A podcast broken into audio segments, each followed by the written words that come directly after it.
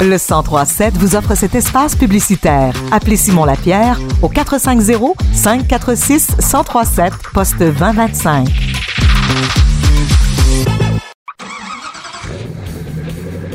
C'est l'heure de votre chronique automobile avec Marc et William Bouchard. Bon jeudi 2 mars, bonjour Marc, bonjour William. Bonjour Bon à toi. Bon midi, bon midi, vous êtes en forme?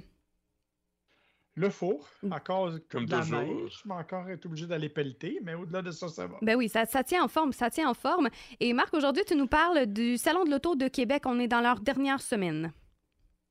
En fait, on va être dans la semaine du salon parce qu'elle ne dure qu'une semaine et il commence mardi prochain.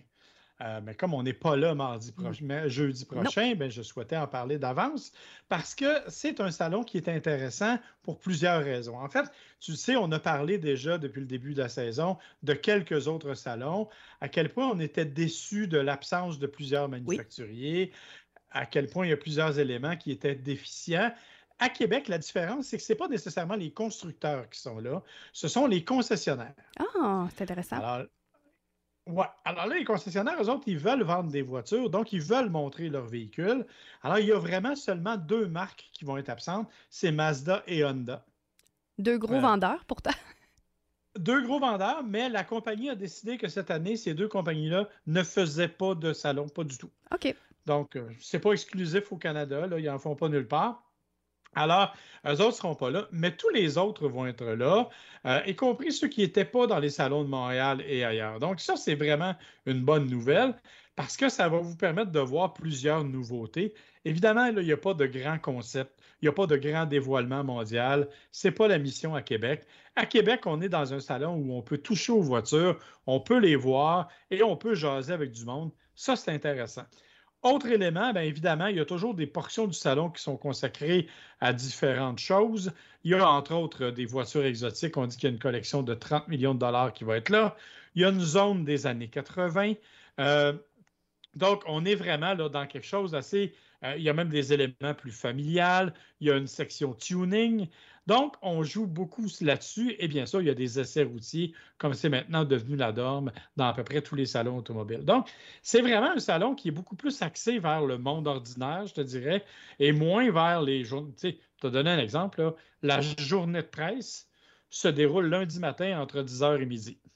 OK, quand même. C'est vraiment pour monsieur, madame, tout le monde. On va pouvoir trouver les véhicules qu'ils recherchent, les plus vendus, puis ceux qui sont les plus abordables aussi. Là. Fait que si on veut un véhicule dans les prochains mois, ben on sait qu'on va pouvoir l'avoir.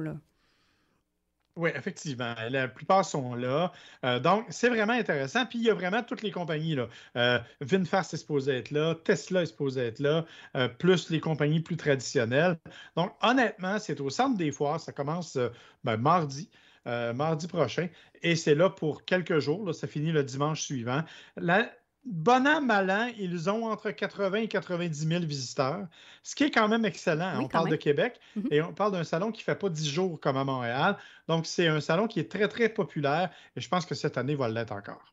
Et ça se déroule où? À Québec? Au centre des foires, euh, qui est juste aux côtés du centre Vidéotron, là, c'est le- le- l'espèce de centre des congrès, c'est assez facile d'accès. Grand stationnement. Bon, évidemment, comme tous les stationnements du monde, ça coûte des sous, mais le reste, c'est quand même assez facile d'accès. Ben, merci beaucoup, Marc. Euh, je vais peut-être ajouter ça à ma liste de choses à faire pendant mes vacances.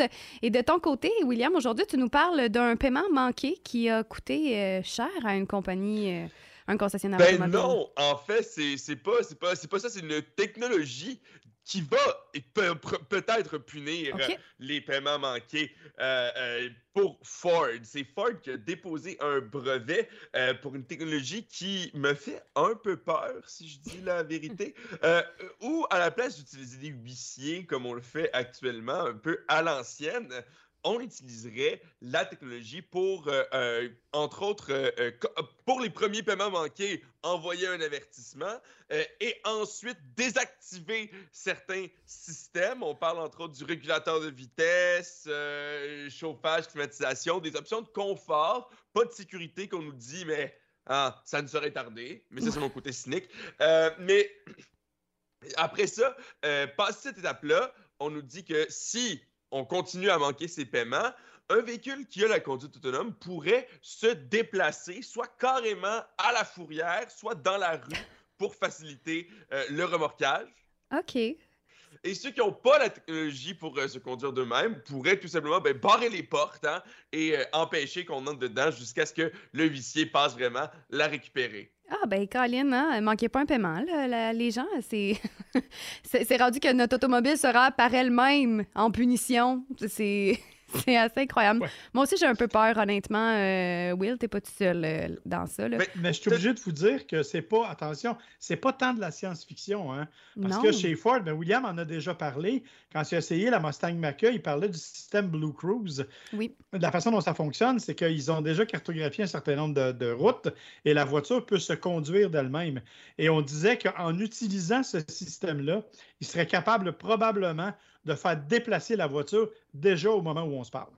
C'est- c'est- t'sais, on, on- on a déjà un peu le pilote automatique ou des voitures autonomes, semi-autonomes. Fait qu'on s'en va de toute manière dans cette ligne-là. Ça ne fait que, que débuter, là, tout ce, ce Ben, processus. moi-même, j'ai conduit une Mac E pas plus tard que la semaine dernière, puis euh, durant mon trajet, j'ai pas touché au volant euh, pratiquement une seconde. Là, j'ai pris la sortie, puis entre les autoroutes, euh, j'ai, j'ai- j'ai- j'ai- là, il a fallu que je tourne, mais sinon, j'ai pas pris le volant pour faire les virages, puis ça s'est ajouté tout seul. Donc, on est déjà pas mal dans cette réalité-là. Il manque juste l'aspect Black Mirror de se faire retirer sa voiture parce qu'on n'a pas payé. Mais quand même, ça, fait peur. On s'en va vers euh, l'automatisation de beaucoup de choses. Et euh, nos, nos automobiles ne sont pas épargnés. Ben, bientôt, on n'aura plus besoin de nous. Tu vas juste parler avec ChatGPT de voiture. Puis, Ouais, euh, ils vont probablement écrire mes pubs aussi là, dans une couple de semaines. Fait que euh, c'est mes... c'est- finalement, Ouais. les gars, je vous annonce que je serai pas juste en vacances la semaine prochaine.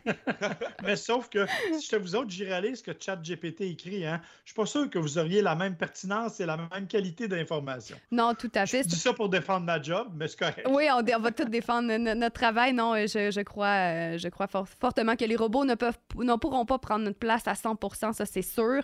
Mais ils peuvent quand même exécuter de grandes choses, dont contrôler notre voiture pour et justement éviter que nos paiements. En tout cas, bref, euh, c'est assez incroyable. écoute, contrôler, conduire la voiture, Oui. c'est une grande chose. Après ça, te l'enlever parce que t'as manqué ton paiement, peut-être que là, on peut s'en reparler, là. Ouais, ça, ça sera pas deux, troisième chance au crédit, ça va être deux, troisième chance de, de mauvais paiement pour que.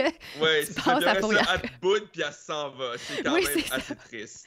Ben, merci beaucoup d'avoir pris du temps euh, ce midi avec moi. Donc, euh, comme on l'a mentionné en début de chronique, on ne sera pas ensemble la semaine prochaine étant donné que je serai en vacances, mais on sera de retour le 16 mars, jeudi, dans deux semaines. Si on a des questions entre-temps, qu'on s'ennuie de vous autres, on peut vous écrire, vous écouter sur les plusieurs plateformes sociales. Oui, ben effectivement. Et la façon la plus facile, c'est évidemment sur nos Facebook personnels ou sur celui de Gotchard Podcast. Et bien sûr, vous pouvez vous abonner à notre podcast qui est diffusé sur toutes les plateformes, Spotify, Google, Apple et tout ce que vous voulez. Euh, vous abonner et vous entendrez nos charmantes voix et nos commentaires pas toujours pertinents euh, sur l'automobile. C'est c'est- c'est très gentil. On, on a hâte d'en d'en savoir plus. Et oui, on pourra te réécouter mardi prochain avec euh, Oli dans Bye Bye Boulot pour la chronique jeux vidéo. Donc, je vous souhaite un, un beau week-end, une belle semaine, puis on se revoit très bientôt. Mais, Ben, bonnes vacances, ma Ben, chère. merci. Bonnes vacances! OK, bye! Rendez-vous tous les jeudis midi pour votre chronique automobile sur les ondes du 1037.